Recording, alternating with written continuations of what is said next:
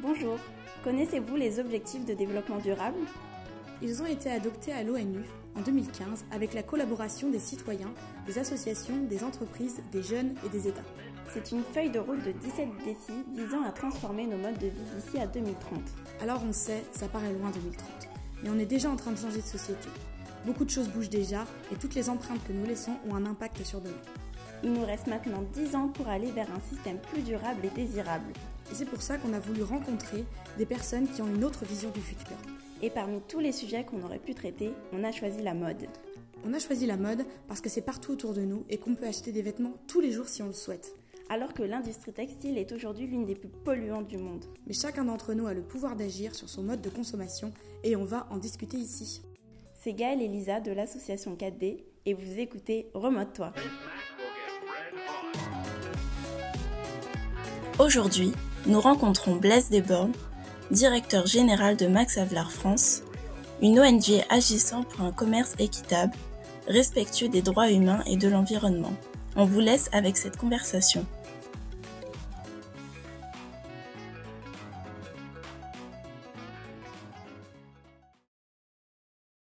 Bonjour euh, Blaise, euh, pouvez-vous pouvez nous vous présenter à nos auditeurs? Et expliquer ce que vous faites avec euh, Max Havelaar, s'il vous plaît. Bien, bonjour, je m'appelle Blaise Desbordes, je suis le directeur d'une ONG qui s'appelle Max Havelaar, qui a une trentaine d'années d'ancienneté, qui est diffusée et présente dans le monde entier, et dont le, job, la fonction est de mettre en lien des producteurs vulnérables des producteurs pauvres, des travailleurs pauvres, euh, souvent au sud euh, de, la planète, avec euh, des consommateurs un peu responsables au nord. Et ce lien, nous le faisons à travers un, label qui, est maintenant bien connu des, consommateurs, qui est le label Max Havelaar et qui permet de reconnaître un produit et de garantir que ce produit, eh bien, il a été produit, cultivé dans le respect d'un certain nombre de règles environnementale et sociale. Je pense que nombre de nos auditeurs ont déjà vu ce, label dans, leur commerce pour acheter notamment du café ou du chocolat. Et euh, donc le label dont vous mentionnez, donc euh, Fairtrade Max Havelaar, il est euh, déployé dans différentes filières, dont le coton. Est-ce que vous pouvez nous revenir sur les critères d'obtention du, label dans, dans la filière coton?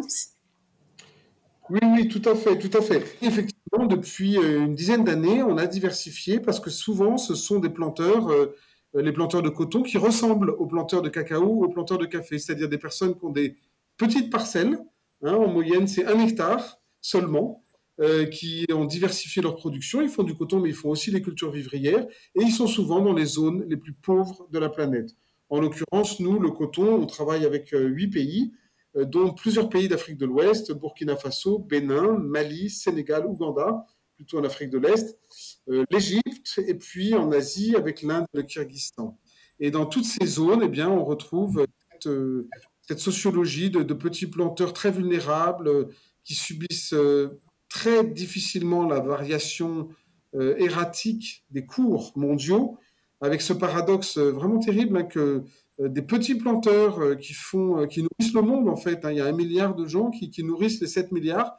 Eh bien, eux, on leur fait subir un régime d'insécurité permanent, permanent.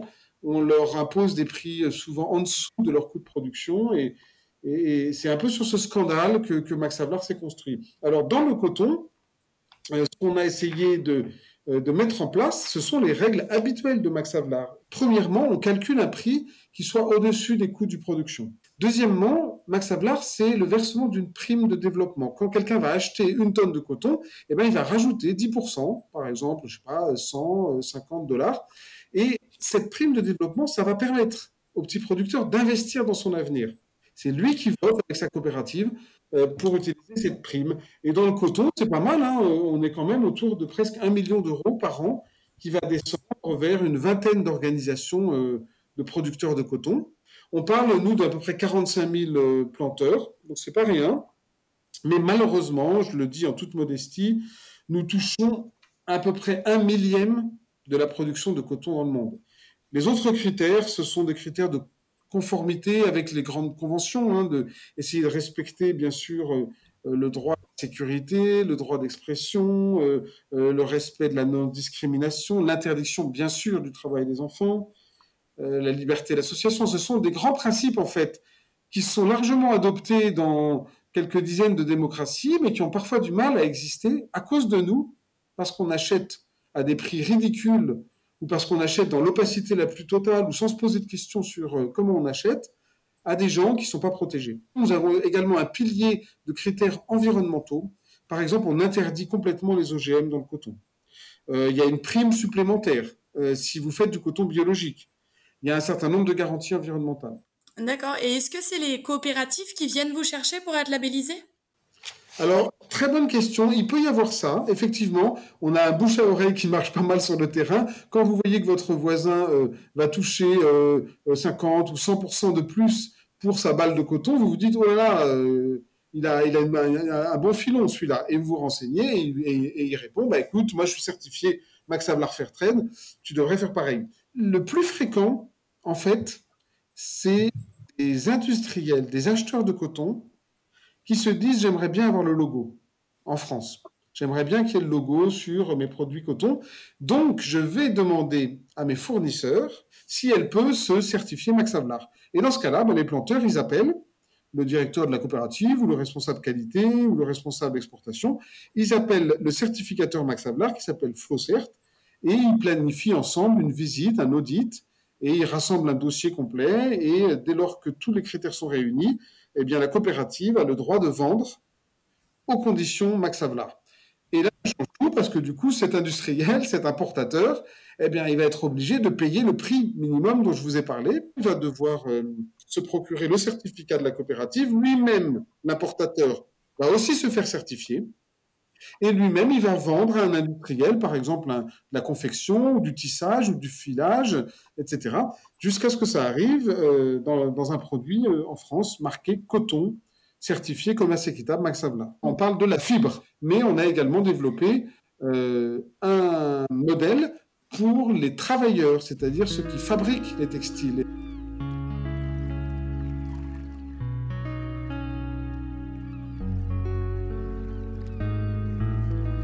Euh, c'est là où on voulait en venir. Est-ce que vous pouvez développer euh, donc plus en détail ce standard sur le textile? Car toutes les étapes de, production des vêtements euh, nécessitent beaucoup de mise en œuvre et donc pour certifier justement ce standard, c'est finalement assez complexe. Absolument, absolument. Je crois que vous avez prononcé le mot qui convient.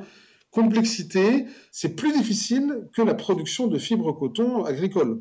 Hein, ça, on connaissait bien avec le café, le cacao, etc.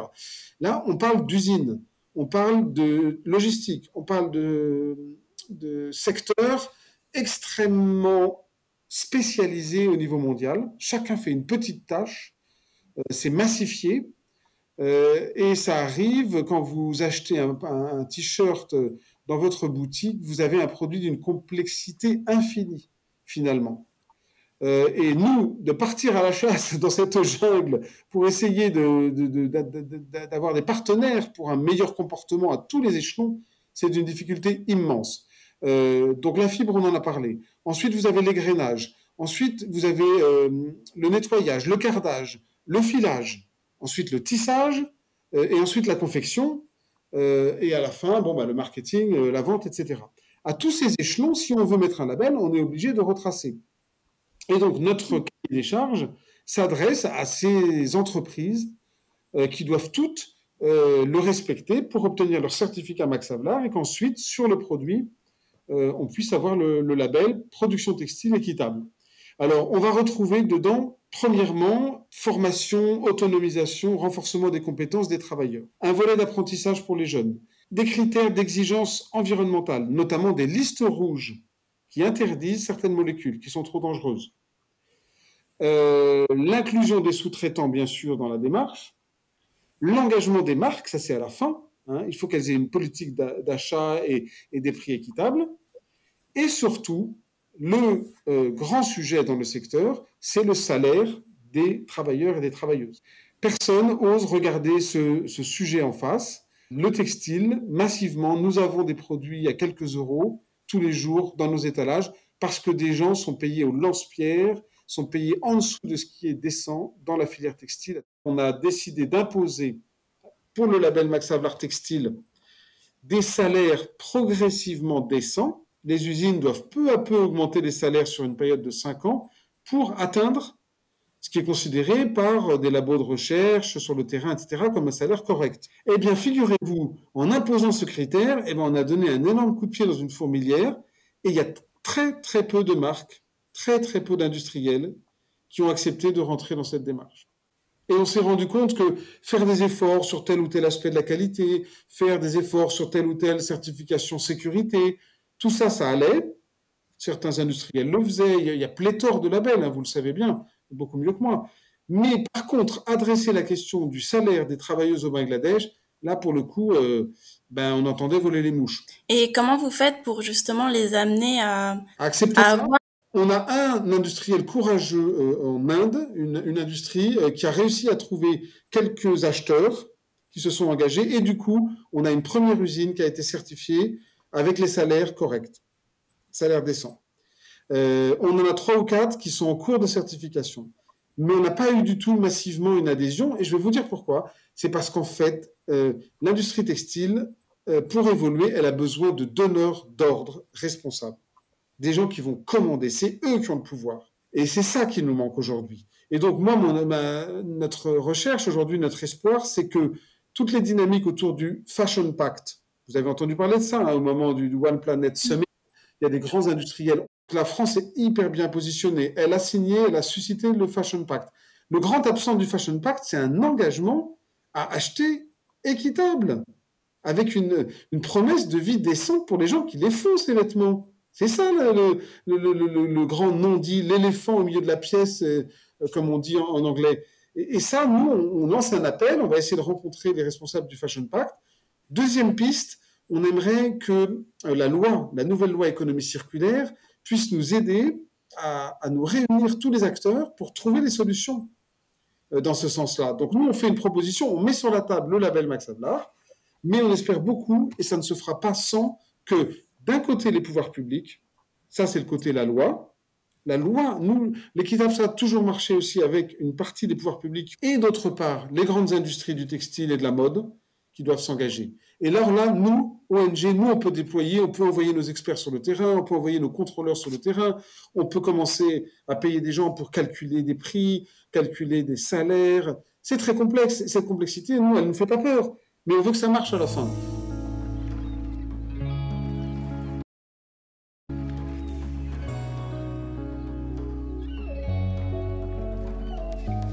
Pendant la pandémie qu'on vient de, qu'on est toujours en train de, en train de vivre, le secteur textile a été euh, un des secteurs les plus impactés euh, par le ralentissement de la consommation dans certains pays et qui a mené à l'arrêt euh, de la production dans d'autres. Avec Max Avelar, vous avez lancé une levée de fonds de soutien aux producteurs, entre autres. Comment est-ce que vous voyez évoluer la situation des producteurs vis-à-vis -vis de la pandémie dans les mois qui suivent? Nous, notre principale crainte, c'est que les quelques 1 700 000 producteurs et travailleurs qui sont avec Max Havelaar, ça fait beaucoup de monde, hein, euh, mm. soit touchés là maintenant, en décalage par rapport à nous, par les, par l'aspect sanitaire, soit tombent malades, ne trouvent pas les infrastructures. Notre réponse a effectivement été de créer immédiatement deux fonds d'urgence.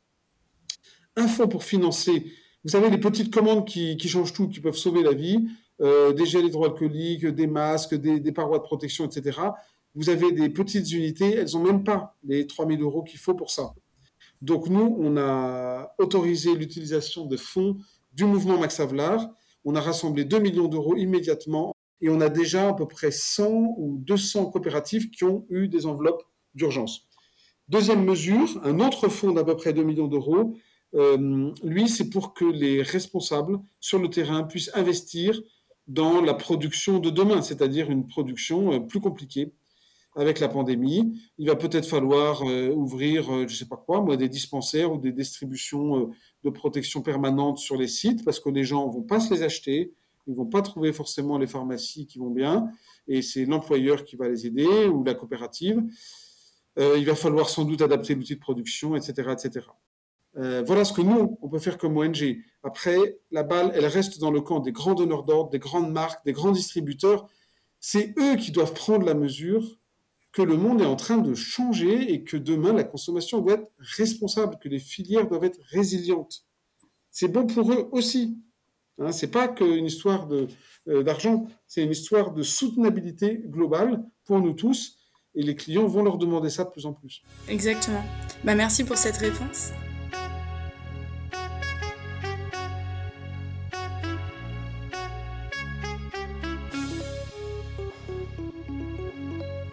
Dans notre euh, podcast, on essaye de mettre en, mettre en lumière les initiatives euh, durables euh, concernant la mode au regard des objectifs de développement durable. Donc, pour rappeler, les objectifs de développement durable sont un outil pour aider au développement vers un mode de vie plus soutenable et ils ont été constitués et sont désormais mis à la disposition des acteurs à toutes les échelles pour mener dans une transition mmh. justement vers euh, des modes de vie et des modes de consommation qui soient euh, qui soient plus respectueux de l'environnement et plus respectueux euh, des questions sociales. Et pour atteindre ces objectifs, donc il est nécessaire de mesurer l'impact des actions qui sont réalisées, donc à l'aide d'indicateurs.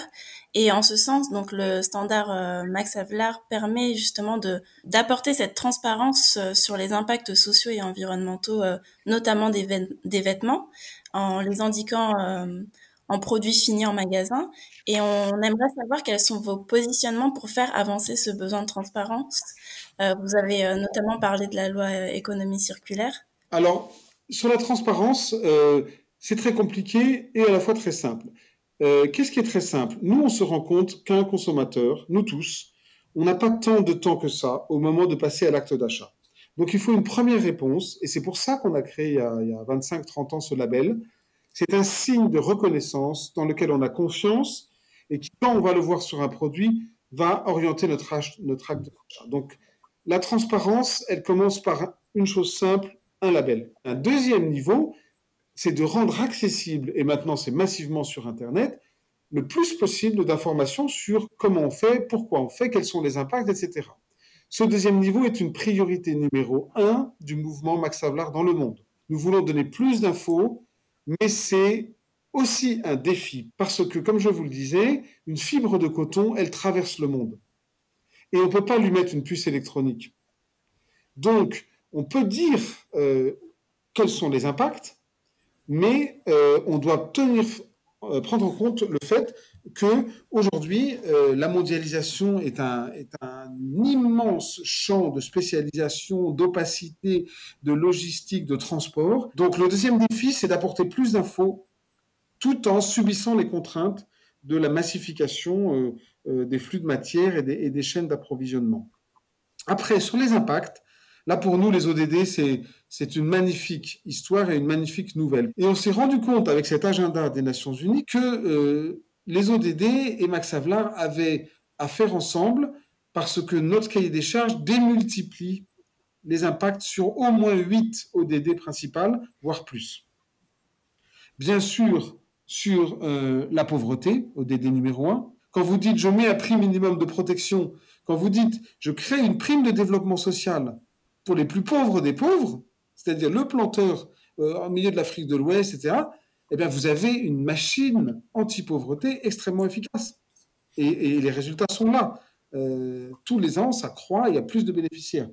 Deuxième ODD, euh, fin zéro, eh ben oui, évidemment, euh, par un meilleur revenu, les planteurs solvabilisent, vivent mieux dans leur foyer.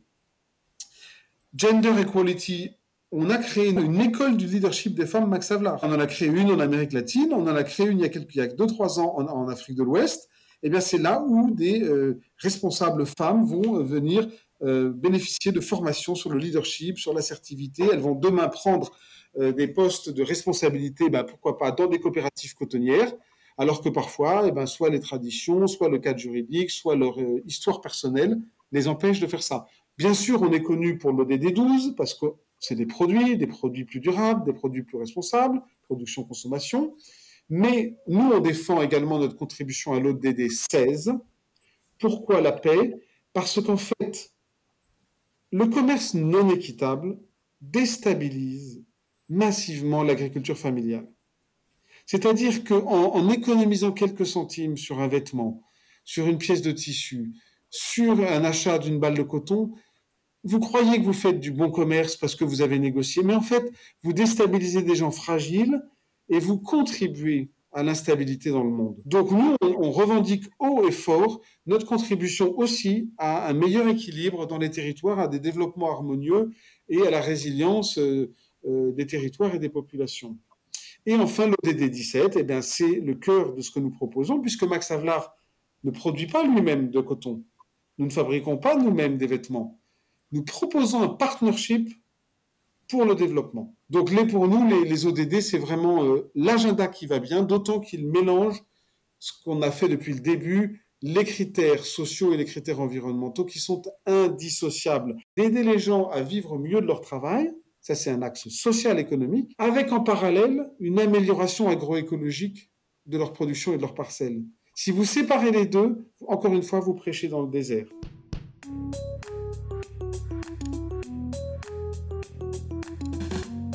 Eh ben, merci beaucoup pour euh, ce développement sur euh, chaque ODD. Ça permettra à nos auditeurs de probablement mieux euh, pouvoir se, les, se les approprier et pouvoir les appliquer concrètement au travail que vous faites, mais aussi au sein de l'ensemble de la chaîne de fabrication et de distribution des vêtements textiles. Max Avelar a aussi des activités de plaidoyer. Euh, vous essayez aussi de pouvoir euh, influencer euh, les décisions des décideurs politiques. Est-ce que vous pouvez nous développer un petit peu plus cette activité et de savoir auprès de quels acteurs institutionnels vous essayez de faire entendre vos ambitions? Oui, c'est un axe très très fort. Hein. C'est même, je dirais, l'ADN de, Max Havelaar Fairtrade que de faire du plaidoyer. la compétence commerciale et communautaire. Donc, c'est à Bruxelles qu'on est efficace. On a un petit bureau, Max Havelaar, de trois personnes qui parlent aux députés européens, qui parlent aux fonctionnaires de la Commission, qui essayent d'organiser des événements de sensibilisation. Mais en France, croyez-le bien, on est aussi très présent dans les ministères et on propose de manière extrêmement euh, tenace, et, on va continuer à le faire, euh, quelque chose qui, je crois, a un grand avenir, c'est le principe euh, d'avoir des accords multi-parties prenantes. Le bon plaidoyer, c'est celui qui amènerait à ce que tous les acteurs d'une chaîne de valeur se rendre compte que c'est ensemble qu'ils doivent se fixer des objectifs ambitieux sur le plan social et environnemental. Il faut qu'on convainque, qu'on rassemble. Tu vas peut-être augmenter ta tablette de 2 centimes, mais les consommateurs seront informés et, ça marchera. Le plaidoyer, c'est finalement beaucoup de patience, beaucoup de ténacité, et pour nous, c'est euh, une des principales batailles. Parce que quand vous avez convaincu les gens dans leur cœur et dans leur euh, conviction, dans leur rationalité, bien après, il passe à l'acte. On va terminer par notre euh, question rituelle. Comment voyez-vous euh, l'industrie textile en 2050 Je vois une industrie euh, sobre. Je pense que c'est une des industries les plus créatives du monde. Et donc, mettre un défi quand vous êtes créatif, eh bien, quelque part, c'est pas forcément la fin du monde. Voilà, on peut se dire que la sobriété et l'intégration d'un certain nombre d'externalités négatives euh, un salaire décent pour tous les travailleurs du textile, ça serait un magnifique défi commun pour 2030. Et on peut le faire parce qu'un salaire décent, c'est peut-être pas hors de portée. Donc je le vois, euh, dignité, sobriété et surtout créativité pour atteindre tous ces buts. Or, la créativité, excusez-moi, mais ça parle beaucoup aux gens de la mode. Et donc ma, vision, elle est relativement optimiste. Euh, on peut difficilement faire pire. Donc allons-y, retroussons les manches et construisons cette industrie de la mode avant 2050. Ben, merci beaucoup. Euh, c'était très intéressant de, vous avoir euh, dans notre podcast. Oui, merci pour vos réponses et merci pour votre euh, message très positif sur, sur l'avenir. Eh ben, une très bonne, très bonne journée à vous.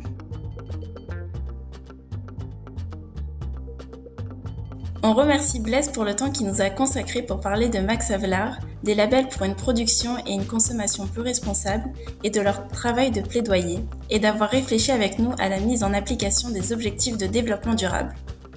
Si vous vous intéressez au label éco-responsable et vous souhaitez en savoir plus sur le travail de Max Avelar dans les diverses filières de l'économie, rendez-vous sur maxavelarfrance.org. Pour suivre les activités de l'association et vous engager dans une mode plus durable, n'hésitez pas à les suivre sur Facebook, Instagram et Twitter. C'était le dernier épisode de Remote-toi.